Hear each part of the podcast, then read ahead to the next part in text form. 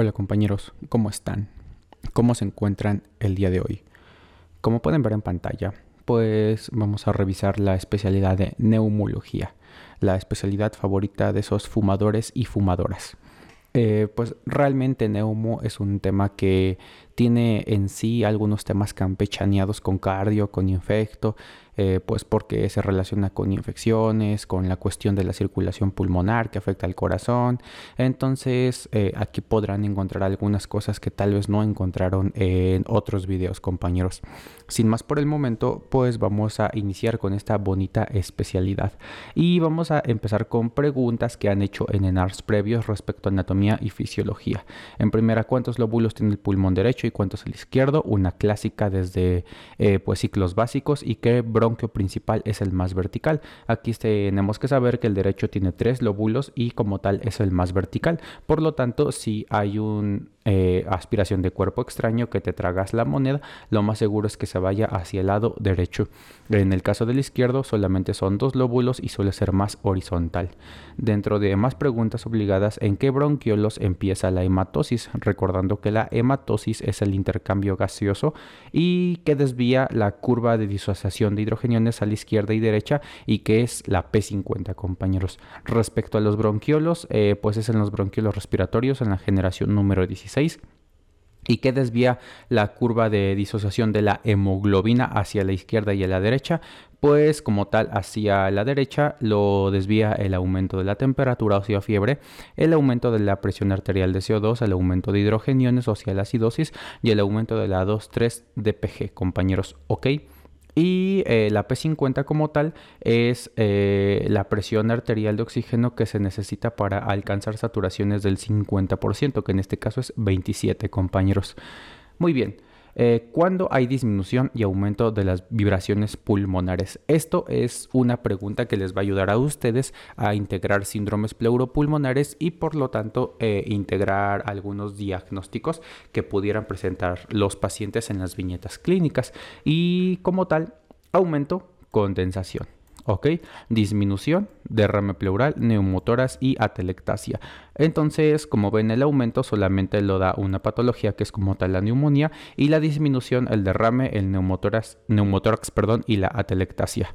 Eh, cosas que podemos encontrar diferentes, pues a la percusión el derrame va a ser mate, el neumotórax suele ser timpánico al igual que la atelectasia.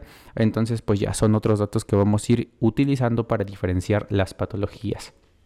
Y dentro de los volúmenes eh, y capacidades que preguntan en el ENARM, la verdad la única que yo he visto que preguntan es el volumen tidal, que como todos sabemos es, 500 mililitros, y eh, pues la capacidad total pulmonar, que es de 5800 aproximadamente en un paciente masculino de 70 kilogramos, compañeros. Muy bien. Eh, respecto al tema de la espirometría, no hay mucho que decir, no es que lo pregunten demasiado, pero sí hay algunas cosas que debemos saber interpretar porque en el ENARM suelen preguntar algunas cosas medio quisquillosas. Aquí solamente quiero ponerles el ejemplo de gráficas de la espirometría, que una es volumen tiempo y la otra es flujo volumen. Y aquí como tal, estos son los pasos para la interpretación de una espirometría, ¿ok? Eh, de entrada, pues tenemos que ver que es una espirometría tomada adecuadamente, que pues debe tener un inicio adecuado, tiene que tener una forma triangular y eh, bueno, es como lo más importante, la forma. Posteriormente, la expiración tiene que ser mayor a 6 segundos y la meseta tiene que ser de más de un segundo, compañeros. ¿Ok? Y también algo importante es que esta curva tiene que ser reproducible. Es decir, que las tres pruebas que se hagan tienen que ser, eh, digamos, como que iguales o lo más eh, parecidas que se puedan. Ahora, lo que preguntan en el ENARM, cuándo tenemos un patrón obstructivo y cuándo tenemos un patrón restrictivo. Respecto al patrón obstructivo, tenemos que utilizar el índice de Tífeno o la relación BEF1-FBC que como tal es que se divida el BEF1 entre el FBC y lo normal es que haya una relación de más del 70%, mientras que una relación de menos del 70% nos habla de un patrón obstructivo. Ahora, eh, si queremos evaluar un patrón restrictivo, tenemos que ver exclusivamente la FBC, compañeros, ¿ok? Donde más del 80% del predicho para el género, edad y raza es lo normal, mientras que menos del 80% para el género, edad y raza es un patrón restrictivo. Así que esto sí lo tienen que conocer y dominar y recordar, compañeros. Muy bien. Eh, este como tal es un ejemplo de una eh, espirometría. No me voy a detener tanto porque como te les digo no le preguntan mucho. Solamente quédense con los valores que les mencioné y lo de la forma triangular, más de 6 segundos, más de un segundo de meseta y lo de la reproducción. Otros ejemplos. Y como tal, vamos a empezar con el primer tema que es el nódulo pulmonar, compañeros, ¿ok? El nódulo pulmonar es una consolidación que tiene que medir menos de 3 centímetros. Y ustedes me dirán, ¿y si mide más de 3 centímetros, qué es? Y yo les diré, no es un nódulo, es una masa, compañeros, ¿ok? Y este tiene que tener la característica de estar rodeado totalmente de parénquima pulmonar. Así que si nosotros tenemos esta consolidación eh, ya como tal en la parte de la eh, caja torácica a muy lateral o como tal en el mediastino, pues eh, no nos cumple la definición de nódulo pulmonar solitario a menos que hagamos una tomografía y pues evidencie que solamente está rodeado por el nódulo pulmonar. Y bueno, aquí tenemos que evaluar algunas reglas que nos hablan de que ese nódulo pulmonar es benigno. Yo lo bauticé como la regla de los dos compañeros, ¿ok? Ahora, eh, pues nada, simplemente que el paciente tenga menos de 35 años, 3 menos 5 es 2, que ese nódulo tenga un diámetro de menos de 2 centímetros, que no crezca en dos años, que tenga un crecimiento eh, en menos de 20 días o bien en más de 400 días, compañeros, ¿ok? Menos de 20 días eh, o más de 400 nos habla de que ese nódulo es benigno, que sea de no fumador y como recordaremos el cigarro lo tomamos con dos dedos, entra en la regla de los dos, o bien que encontremos dos signos, el ojo de buey o la palomita de maíz que nos hablan de patologías benignas, o por último que tengamos lesiones satélites, aquí eh, sustituyendo la Z por el 2 para recordar la regla de los dos. Tratamiento, si es benigno, hacemos tomografía. Eh, si es probablemente maligno, tenemos que hacer una este, biopsia y pues esta va a depender si es periférico o central. Si es periférica, por toracoscopía. Si es central, por broncoscopía. Y bueno, pasando, bueno, más bien continuando con el tema del nódulo que evoluciona algún tipo de cáncer, pues vamos a ver el tema de cáncer de pulmón, donde aquí los vamos a dividir en periféricos y centrales. El periférico, compañeros, es como tal, pues aquel, como su nombre lo dice, que se encuentra en la periferia y suele ser más frecuente el adenocarcinoma. Este tumor también se conoce como Scarcell tumor porque suele crecer donde hay cicatrices pulmonares. ¿Ok? Llámese alguna cicatriz de cirugía, llámese alguna bula, llámese alguna lesión de tuberculosis previa, etcétera, etcétera.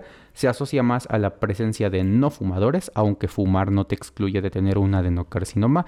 Y el cuadro clínico es una tos irritativa por lesión, bueno, irritación de la pleura, dolor pleurítico y derrame pleural, compañeros. Ahora, pasando a los tumores de origen central. Estos tumores de origen central suelen ser más frecuentes los epidermoides, ¿ok? Es de mejor pronóstico, aunque cabe resaltar que el cáncer pulmonar es de muy mal pronóstico, sea cual sea, pero dentro de todos el central ah, es el que mejor le puede ir a los pacientes. Cuadro clínico es un paciente que va a cursar con tos, con hemoptisis y neumonías de repetición. También dentro de esto podemos encontrar el síndrome de Pancoast. ¿Por qué? Porque el síndrome de Pancoast es más frecuente ser de una extirpe epidermoide, aunque, aquí va el aunque el síndrome de Pancoast es un tumor que se da en los ápices, compañeros, ¿ok? En los ápices pulmonares. Y aunque el ápice suele ser periférico, es más frecuente que sea epidermoide como en los tumores centrales. ¿Ok? Ahora, este mismo este, tumor de Pancoast nos puede hacer una invasión a lo que es el plexio brachial, al tejido nervioso y nos puede producir el síndrome de Horner, que es miosis, anhidrosis, tosis y enoftalmos, compañeros. Y por último tenemos el tumor de tipo anaplásico, que también se conoce como células pequeñas o ATSEL, células de avena y como tal este nos suele producir un síndrome paraneoplásico que es el Eaton-Lambert. Y si vieron el video de neurología ya saben diferenciar entre el Eaton-Lambert y la miastenia gravis, compañeros. Ok, pregunta culera de examen, ¿a qué alteración genética se asocia a la de lesión del 3P, compañeros? Ok, muy bien. Diagnóstico, obviamente es la biopsia y para tumores de tipo centrales es por broncoscopía, para tumores de tipo periféricos una biopsia transtorácica, ¿ok? Muy bien, ahora aquí algunas cosas que tienen que recordar respecto al cáncer de pulmón. El cáncer epidermoide se asocia con secreción de PTH y el tumor de Pancos, compañeros. Ok, lo que ya mencionamos en la diapositiva previa. El adenocarcinoma se asocia a derrame pleural. El cáncer de células de avena o Axel se asocia a síndrome de la vena cava superior. Y por último, el cáncer de células grandes Células grandes es todo aquel que no sea de células pequeñas, o sea, el epidermoide y el adenocarcinoma, se asocia a mamas grandes, o sea, ginecomastia.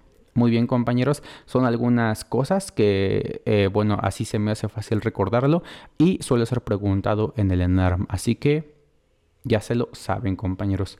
Siguiendo con cáncer de pulmón, más que nada lesiones benignas, pues vamos a ver el amartoma, que como tal es una lesión en palomita de maíz y pues realmente nada más. También tenemos el síndrome carcinoide bronquial, que nos lo da como tal el tumor carcinoide y este nos suele producir eh, alguna clínica característica porque este cáncer este, bueno, más bien este tumor suele tener una proliferación de células del sistema apudendocrinológico y suele cursar con el paciente con rubor, con fiebre, con diarrea y con hipotensión. ¿Ok? Y aquí la clave para recordarlo es la letra C. El tumor carcinoide es de origen central y da en menos de 40 años, compañeros. ¿Ok? Y pues te da el cuadro clínico que les pongo aquí, que son 4 y 4 comienza con C y pues ya se la saben. Muy bien. Ahora pasamos a un tema estrella en neumología, que es el EPOC, compañeros, ¿ok? El EPOC es una obstrucción irreversible de la vía aérea y como tal las guías GOLD son las que nos dan la pauta todos los años para que nosotros podamos eh, diagnosticarlo y tratarlo. De entrada tenemos que saber que el humo de tabaco es el principal desencadenante para el proceso inflamatorio pulmonar que desarrolla el EPOC, aunque también tenemos otros... Eh, parámetros, bueno, más que parámetros, factores de riesgo para desarrollarlo, como la exposición a biomasa, que es el humo de leña, humo de petróleo, la misma contaminación ambiental o también el déficit de alfa-1 antitripsina. Ahora hay que recordar que para poder nosotros tener un riesgo de tanto de fumar como de exposición a biomasa hay un número. El índice tabáquico de riesgo para desarrollar EPOC es de más de 10 compañeros, mientras que para desarrollar cáncer pulmonar es más de 20. Y el índice de biomasa para desarrollar EPOC es de más de 200. Muy bien, justamente aquí lo pongo. Eh, y pues nada, aquí hay otra, otro tipo de clasificación que te dice que dependiendo del índice tabáquico que tengas, tienes más o menos riesgo de desarrollar EPOC. En este caso, menos de 10 es un riesgo nulo, de 10 a 20 es moderado, de 21 a 40 es intenso y más de 41 es alto. Pero pues ustedes realmente quédense con esto que les digo acá, más de 10 ya es factor de riesgo, es lo que más suelen preguntar. Ahora, aquí tenemos dos este, fenotipos de EPOC, que uno es el tosedor azul este, no es cierto, perdón, el azul abotargado que como tal es un espectro de bronquitis crónica que pues es una inflamación de los bronquios que te suele producir una tos de más de tres meses de evolución por al menos dos años, mientras que el tosedor rosado que es un paciente que suele cursar con enfisema pulmonar, la destrucción perdón, de los alveolos que está como tal eh, pues te da este aspecto caquéxico por la utilización de músculos intercostales, eh, etcétera, etcétera. ¿Ok? Y bueno compañeros, tenemos que saber igual que como les digo, el tabaco es el principal factor de riesgo para desarrollar EPOC. Una pregunta que suelen hacer es qué tipo de enfisema te da el, humo del tabaco y en este caso tenemos que saber que el enfisema te da centro acinar y en los lóbulos superiores, recordando que el humo del tabaco asciende al centro. ¿Ok? Ahora, Cuadro clínico. Aquí vamos a cursar con disnea, con tos, con expectoración. Y aquí importante es que es una tos crónica, compañeros. ¿Ok? Y la guía de práctica clínica nos dice que la disnea es el síntoma primario más importante en el EPOC. ¿Ok? Diagnóstico, factores de riesgo más un cuadro clínico positivo, disnea más tos crónica, lo primero que tenemos que hacer es una espirometría y vamos a encontrar un patrón obstructivo, recordando que es con el índice de tifeno, una relación BEF1-FBC menor al 70% y tenemos que saber, bueno, que recordar más bien que el EPOC es una obstrucción irreversible, así que si nosotros hacemos prueba post-broncodilatador tiene que salir menor al 12% de la recuperación del BEF1. ¿Ok? Y como tal el porcentaje de BEF1 nos traduce en la gravedad del paciente. Eh, pues es lo que les menciono. Y aquí como tal, como les digo, el porcentaje de BEF1 nos habla de la gravedad, midiendo el del, bueno, la clasificación GOLD 1, 2, 3 o 4, dependiendo del de, eh, FEB1 predicho que el paciente tenga. Mayor o igual al 80% es un GOLD 1, del 50 al 79 GOLD 2, eh, del 30 al 49 Gold 3 y menor a 30 Gold 4 compañeros. Ahora, eh, pues para la clasificación vamos a dividirlo en cuatro cuadrantes eh, en esta como especie de plano cartesiano donde vamos a estudiar tres cosas las exacerbaciones y los cuestionarios y las cuestionarios son dos los que podemos utilizar el MMRC y el CAT ok bueno, entonces aquí de entrada le vamos a decir al paciente, oiga, usted ha tenido exacerbaciones de POC y él te va a decir, sí, perro. Y tú le vas a decir, ah, bueno, ¿te hospitalizaron o no? Y él te va a decir, no, perro. Entonces, eh, bueno, esto va a importar mucho. ¿Por qué?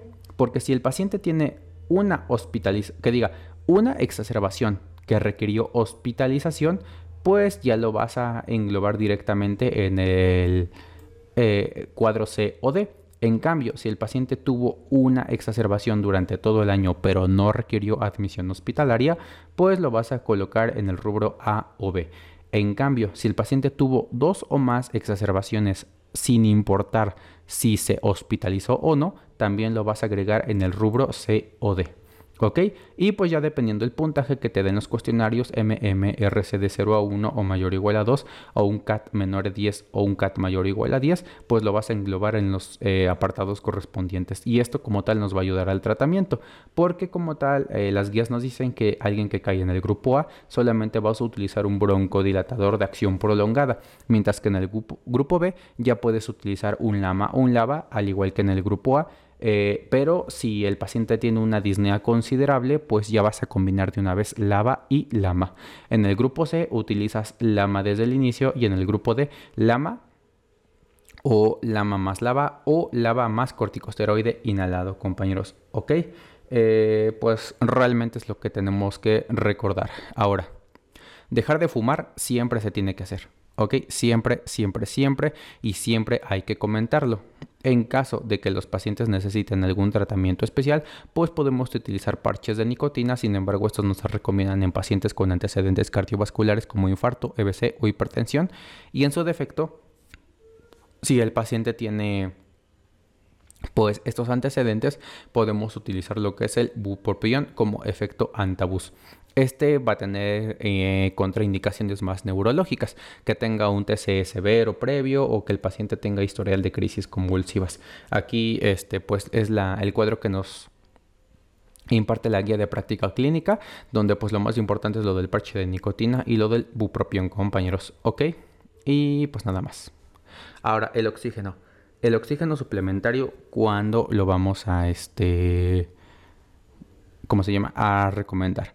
Este se va a recomendar cuando el paciente tenga una presión arterial de oxígeno entre 56 a 60 o bien una saturación que sea mm, de menor a 88%, ¿ok? O cuando el paciente esté cursando con una poliglobulia, compañeros. Esas son las indicaciones para dejarlo. Se va a dejar de 16 horas al día y se va a revalorar, a revalorar perdón, cada 60 a 90 días. Los litros por minuto que nosotros tenemos que utilizar son los necesarios para que el paciente alcance una saturación de más del 90%. Y eh, también hay que recordar que estos pacientes siempre hay que tenerlos bien eh, vacunados contra la influenza, contra el neumococo de 23 serotipos como tal, este, porque recordemos que en menores de 65 años, eh, pues cambia el número de serotipos que se dan a, ¿cómo se llama? A los pacientes en la vacuna del neumococo. Y pues recientemente ahorita no hay guías como tal de vacunación en adultos mayores contra el COVID, cada cuánto, ni nada de eso. Pero pues es algo que eventualmente va a estar saliendo. Entonces, por recordar que de momento influenza y neumococo es como lo recomendado. Las últimas guías, guías Gold nos recomiendan que igual se aplique un refuerzo o bien la vacuna de eh, difteria, pertusis celular, este y tétanos en caso de que no la tengamos, pero si la tienen, pues realmente no necesitamos darla. ¿Ok? Ahora, otra pregunta pasada de rosca. ¿A qué porcentaje de BEF1 inician los síntomas? Y ustedes están en todo lo correcto, compañeros. Es de menos del 75%. Ahora pasamos al asma, que esta, a diferencia del EPOC, es una obstrucción reversible de la vía aérea. Y como tal aquí eh, pues esta suele producirse con factores de riesgo importantes como la topia o los antecedentes familiares aunque igual las infecciones recurrentes de las vías respiratorias no suelen causar este, esta patología. Ok dentro del cuadro clínico pues vamos a encontrar disneas sibilancias y tos. Las sibilancias es como lo más importante y lo que tenemos que buscar en las viñetas clínicas. Así algo que olvidé eh, mencionarles acá es que una infección como tal que nos hace propensos a tener asma es la infección por virus incitial respiratorio, compañeros. Muy bien, eh, continuando. Aquí el cuadro clínico eh, pues es, se exacerba más en lo que son las noches, eso hay que tenerlo bien en cuenta por la disminución de eh, cortisol, que es un esteroide endógeno que tenemos, natural por decirlo de alguna manera, y como disminuye el cortisol, pues obviamente disminuye su efecto antiinflamatorio y por lo tanto se exacerban los síntomas. El diagnóstico, eh, pues de entrada puede ser un niño que tenga topias, el cuadro clínico clásico, y recordar que tenemos que tener una espirometría con patrón obstructivo reversible. La espirometría se recomienda a partir de los 5 años de edad según guía de práctica clínica. Entonces vamos a tener una eh, BEF1 FBC menor al 70% y si hacemos prueba post broncodilatador va a aumentar el BEF1 un 12% y en la prueba de provocación va a disminuir un 20% el BEF1 compañeros. Ahora, lo podemos clasificar de, intermitente, leve persistente, moderada persistente o severa persistente. Aquí lo que yo les recomiendo es que solamente se aprendan las crisis nocturnas, porque como tal, aprendiéndose solamente un apartado de este cuadro, ya no tienen que aprenderse todo lo demás. Así que un paciente intermitente va a tener menos de dos exacerbaciones este, nocturnas al mes, un paciente leve persistente más de dos al mes, un moderado persistente más de una a la semana y una severa persistente diario prácticamente. ¿Ok? Eh, también lo podemos, este, ¿cómo se llama? Clasificar en un paciente bien controlado, parcialmente controlado o no controlado, donde vamos a eh, hacer cuatro preguntas. Es un cuestionario que lo contesta el paciente y pues dependiendo del número de preguntas es que lo vamos a clasificar en estos rubros, compañeros. Ahora, el tratamiento es lo más importante y hay que recordar que eh, pues lo más importante de todo eh, son los corticosteroides, ¿ok? Eh, de entrada, nosotros vamos a tener este cinco escalones y dependiendo de cómo encontramos a nuestro paciente es que vamos a iniciar el tratamiento. para todos los pacientes, pues básicamente les vamos a dar los betagonistas de acción corta, que son los ABA como el salbutamol, a requerimiento, ¿ok? Es decir, cada que el paciente tenga una exacerbación se los vamos a dar. Estos son medicamentos que no se dan con horario, compañeros, ¿ok? No le vas a decir a la mamá o al niño, tómatelo cada 8 horas, inhálale perro, este, no. Solamente le vas a decir, inhálalo y utilízalo cuando tengas exacerbaciones. Si no tienes exacerbaciones en una semana, pues no lo uses. Si no tienes exacerbaciones en tres años, pues no lo uses. Solamente cuando te exacerbes. Y ya de ahí en fuera, podemos eh, empezar a utilizar otros medicamentos. En primera instancia, pues los corticosteroides inhalados es lo primero que se tiene que otorgar a dosis bajas, tanto en el paso 1 como en el paso 2. Y en el paso 2 ya podemos utilizar los eh, antagonistas del receptor de leucotrienos. En el paso 3 vamos a pasar este, como tal bueno, ya podemos pasar de dosis bajas de corticosteroides inhalados a dosis medias agregando un LAVA. Y en el paso 4, al igual, ya pasamos directamente a dosis media de corticosteroides inhalados. Y eh, en el paso 5, pues dosis altas de corticosteroides inhalados y podemos empezar a utilizar eh, terapias biológicas, compañeros. ¿Ok? Muy bien. Ahora, otras preguntas que suelen hacer respecto al asma, efectos adversos de los corticosteroides, candidiasis orofaringia y disfonía, lo más importante. Eh, indicaciones de la GPC que recomienda antes de subir al tratamiento del asma, pues verificar que la técnica de inhalación sea correcta, porque hay pacientes que no lo saben usar, hay médicos que no se dan el tiempo de enseñarles a usarlo, entonces es eso compañeros. ¿Y por qué periodo de tiempo debe mantenerse controlado para decir bajar el escalón de la terapia del asma? Tres meses. Ahora, pasamos a tromboembolia pulmonar, que como tal, este pues es eh, la presencia de un trombo en la circulación pulmonar y esta de factores de riesgo importantes es el antecedente de trombosis de un miembro inferior, una trombosis venosa profunda, estados protrombóticos, perdón, como que el paciente tenga una cirugía reciente, el paciente esté postrado, el paciente tenga este, algún proceso oncológico, el paciente tenga la presencia de alguna prótesis, etcétera, etcétera, etcétera. Cuadro clínico, disnea súbita, lo más importante, compañeros, ¿ok? Y yo quiero que se queden con esto de disnea súbita. Si les ponen el cuadro clínico un paciente que estaba bien y cinco segundos después empezó con disnea, es TEP hasta no demostrar lo contrario y es el síntoma más frecuente. Ahora, taquipnea. Taquipnea es el signo más frecuente. Hacer la diferencia entre estas dos cosas. También podemos encontrar dolor torácico, tos y hemoptisis. El diagnóstico, eh, pues de primera instancia tenemos que tomar un dímero de alto, eh, porque un dímero de, perdón, porque ese tiene un alto valor predictivo negativo. ¿Qué significa esto? Que el dímero de, si sale normal, muy seguramente no es TEP, pero si sale positivo, no te confirma TEP, solamente que tienes que seguir buscándole la TEP, ¿ok? Es lo que habla esto. El valor predictivo negativo te dice que si no está elevado, seguramente no hay TEP y el punto de corte son 500 compañeros. En la radiografía de tórax podemos encontrar la joroba de Hampton o el signo de Watermark que, que, realmente son muy poco específicos y sensibles, pero pues los tenemos que buscar. Y en el electrocardiograma hay que saber que lo más frecuente es que hay una taquicardia sinusal, compañeros, ¿ok?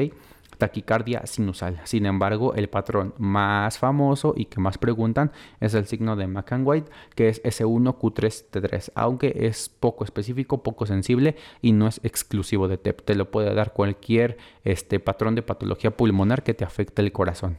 ¿Ok? Gold estándar angiotomografía o angiografía pulmonar. Eh, aquí es más, bueno, no es más sensible, de hecho es mejor hacer una angiotac porque pues no es un procedimiento invasivo a diferencia de la angiografía pulmonar, pero el más más más más más sensible y específico es la angiografía pulmonar, aunque la desventaja es que es invasivo. Ahora en pacientes que están inestables, que están chocados, eh, pues lo que tenemos que hacer es un eh, ultrasonido, un ecocardiograma para ver este pues como tal si el paciente tiene TEP o no. Dentro del tratamiento, bajo riesgo, anticoagulantes, alto riesgo, fibrinólisis y, de ser posible, tratamiento quirúrgico. En el embarazo vamos a utilizar heparinas de bajo este, peso molecular y el INR metas de 2 a 3 en el proceso agudo, compañeros. Ahora vamos a pasar a un tema que en estos dos últimos años ha sido preguntado con más este, frecuencia por toda la situación pandémica que estamos viviendo, que es el SIRA. ¿Ok?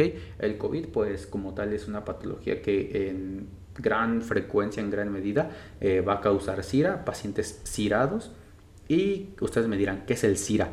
Pues el SIRA es el síndrome de insuficiencia respiratoria aguda y para diagnosticarlo utilizamos los criterios de Berlín, donde tenemos que tener una temporalidad menor a una semana con, cuadros con un cuadro clínico respiratorio sugestivo de esto. La radiografía tiene que mostrar eh, radiopacidades bilaterales que no se explican por derrames pleurales, colapsos lobares o este, nódulos ni falla cardíaca. El origen del edema tiene que ser exclusivamente pulmonar, compañeros. Y vamos a hacer una, ¿cómo decirlo? Clasificación de severidad con la, el PAFI o el índice de Kirby, que leve eh, va a ir de 200 a 300, moderado de 100 a 200 y severo menor o igual a 100. Ahora, también te pueden decir que el paciente que cursa con CIRA suele cursar con una PaO2 menor a 60 milímetros de mercurio más hipercapnia con más de 45 milímetros de mercurio de CO2. Y una pregunta que se ha hecho los dos años consecutivos previos. ¿Cuáles son las metas de protección alveolar en un paciente intubado que tiene COVID? Y aquí la respuesta es una presión pico de menos de 35, presión meseta de menos de 25. Algunos artículos te lo manejan que puedes llevarlo hasta 27 porque pues 27 es la presión que tiene el ventrículo derecho, entonces si la bueno, si no la sobrepasas, pues digamos que no hay pedo, pero ustedes quédense con la 25. En una driving pressure entre 15 y 13, pero bueno, con que sea de menor a 15 pues es eh, óptimo y un volumen tidal de 6 a 8 mililitros perdón, de aire por kilogramo de peso predicho, compañeros, ¿ok? Peso predicho. Entonces, estas son las metas que tenemos que procurar. Pasando a otro tema, eh, la neumoconiosis, pues como tal, eh, hay algunas, este, ¿cómo decirlo? Pues sí, algunas sustancias este, que nos van a provocar neumonías intersticiales y tenemos que saber lo importante, compañeros, ¿ok?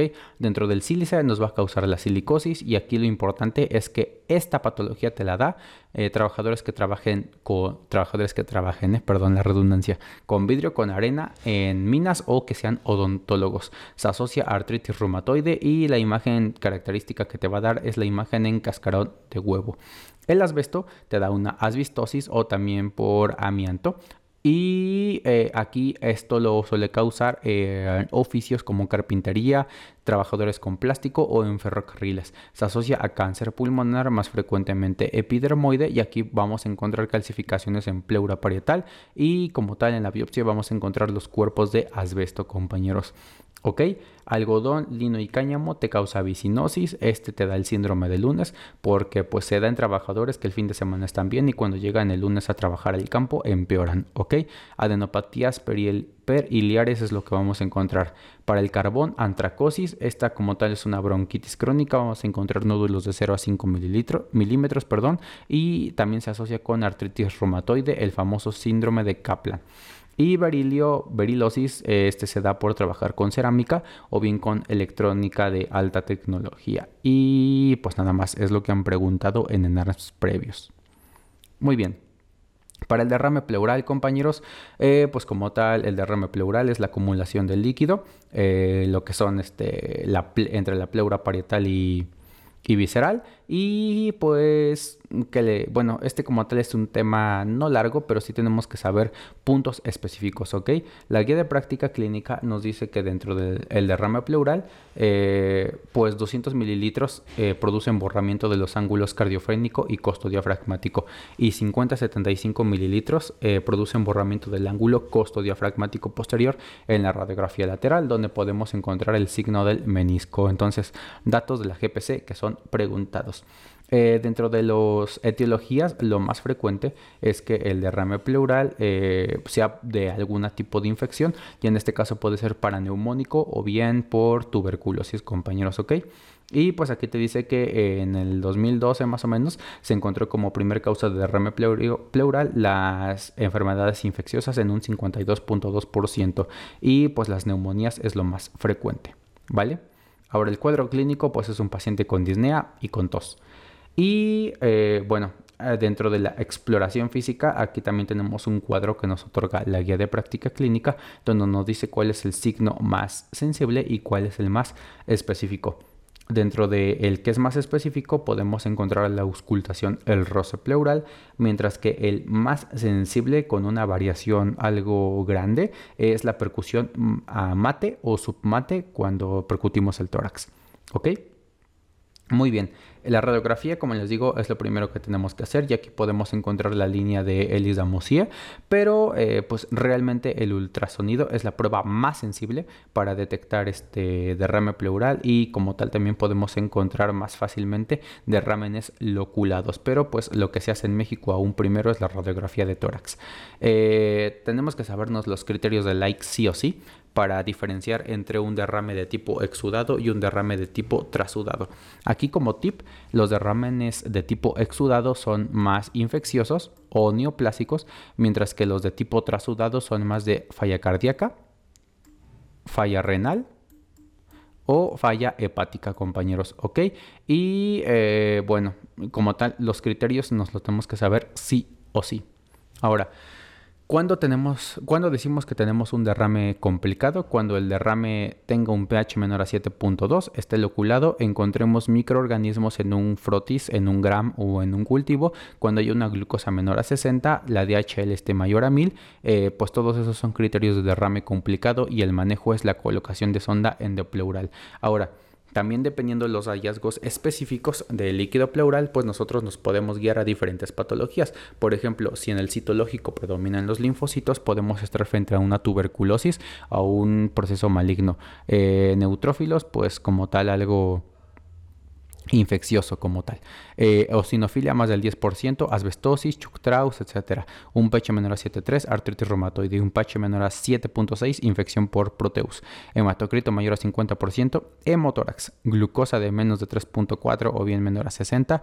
Eh, un empiema, artritis reumatoide o bien tuberculosis. Triglicéridos de más de 110, kilotórax. Amilasa eh, mayor respecto al líquido pleural que al sérico. Un derrame de origen pancreático el ProBMP este, mayor a 1500 de origen cardíaco, o sea, un tipo trasudado, y un ADA mayor a 35 de desaminasa, eh, tuberculosis, compañeros.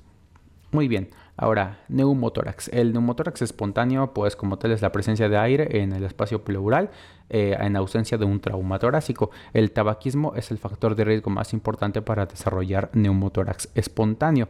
Dentro de los factores de riesgo, aquí te van a poner un paciente alto, que fume. ¿ok? Alto que fume y pues básicamente es eso. También te pueden decir que tiene antecedente de fibrosis pulmonar o algo así, pero básicamente es un alto flaco que fuma. Cuadro clínico, dolor torácico súbito, disnea y pues podemos encontrar ausencia de ruidos respiratorios, eh, timpánico, la percusión pulmonar y pues los síntomas suelen desaparecer espontáneamente hasta 48 horas después del inicio del cuadro. Ahora, dentro del laboratorio pues o gabinete. Obviamente la radiografía de tórax es el estudio inicial y aquí lo que podemos eh, utilizar la sonda es para la medición del eh, neumotórax tenemos que hacer una medición del borde del pulmón al borde de la caja torácica y si este mide más de 2 centímetros se, denomina que es grande, mientras que si mide menos de 2 se denomina que es pequeño y esto nos va a servir para el tratamiento. Pequeño sale con puro oxígeno, grande tenemos que colocar una sonda endopleural compañeros, ¿ok? Es lo importante. Ahora, bronquioctasia son dilataciones anormales e irreversibles de bronquios principales porque suele haber una, una destrucción del material elástico. El cuadro clínico son infecciones respiratorias de repetición.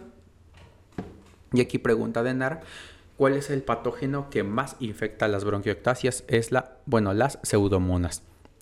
También suelen cursar con antecedente de fibrosis quística y pues los pacientes cursan con tos y con expectoración más de 150 mililitros al día. El diagnóstico se hace con TACAR y también eh, las pruebas etiológicas para la fibrosis quística. El tratamiento pues un paciente se tiene que mantener bien hidratado para que estas flemas sean lo más fáciles de sacar que se pueda. Fisioterapia pulmonar y aminoglucosidos inhalados o macrólidos se han visto con beneficio. Sin embargo, pues en México no hay. Hemorragia alveolar difusa, compañeros. La hemorragia alveolar difusa es como tal su nombre lo dice, eh, la presencia de sangrado en los alveolos y este suele disminuir más de 2 gramos de hemoglobina en menos de 24 horas y algo importante es que no existe daño renal, porque si existe daño renal estamos frente a un good pasture, pero eso lo veremos después. El cuadro clínico, pues como tal un paciente anémico con tos, disnea y hemoptisis. El diagnóstico se hace con lavado bronquial y la visualización como tal del hematocrito. Eh, tomografía igual nos puede dar una imagen y el tratamiento es hidratación, reposición con hemoderivados y esteroides sistémicos. Por último, compañeros, malformaciones. Pregunta pasada de rosca. ¿Cuál es el diagnóstico clínico y el síndrome que tú puedes observar en esta imagen? Y están en todo lo correcto. Hay ausencia del pectoral mayor y esto se conoce como síndrome de Poland. Es importante este, hacer esta distinción porque en algunos pacientes, además de tener ausencia del pectoral mayor, podemos tener hipoplasia pulmonar ipsilateral en el síndrome de Poland, así que por eso es importante buscarle eh, cinco pies al gato, patas, perdón. Ahora, pues ya terminamos compañeros. Neumología, un tema algo extenso, pero las eh, enfermedades que preguntan mucho son puntuales, cáncer, EPOC, asma. Eh, y pues nada, espero que estén de lo mejor compañeros, espero que estén muy bien, que el COVID no los ataque y espero pues como tal que estén vacunados todos sus familiares y ustedes. Nos vemos hasta la próxima, un abrazo, ocupen todo el material, nos vemos.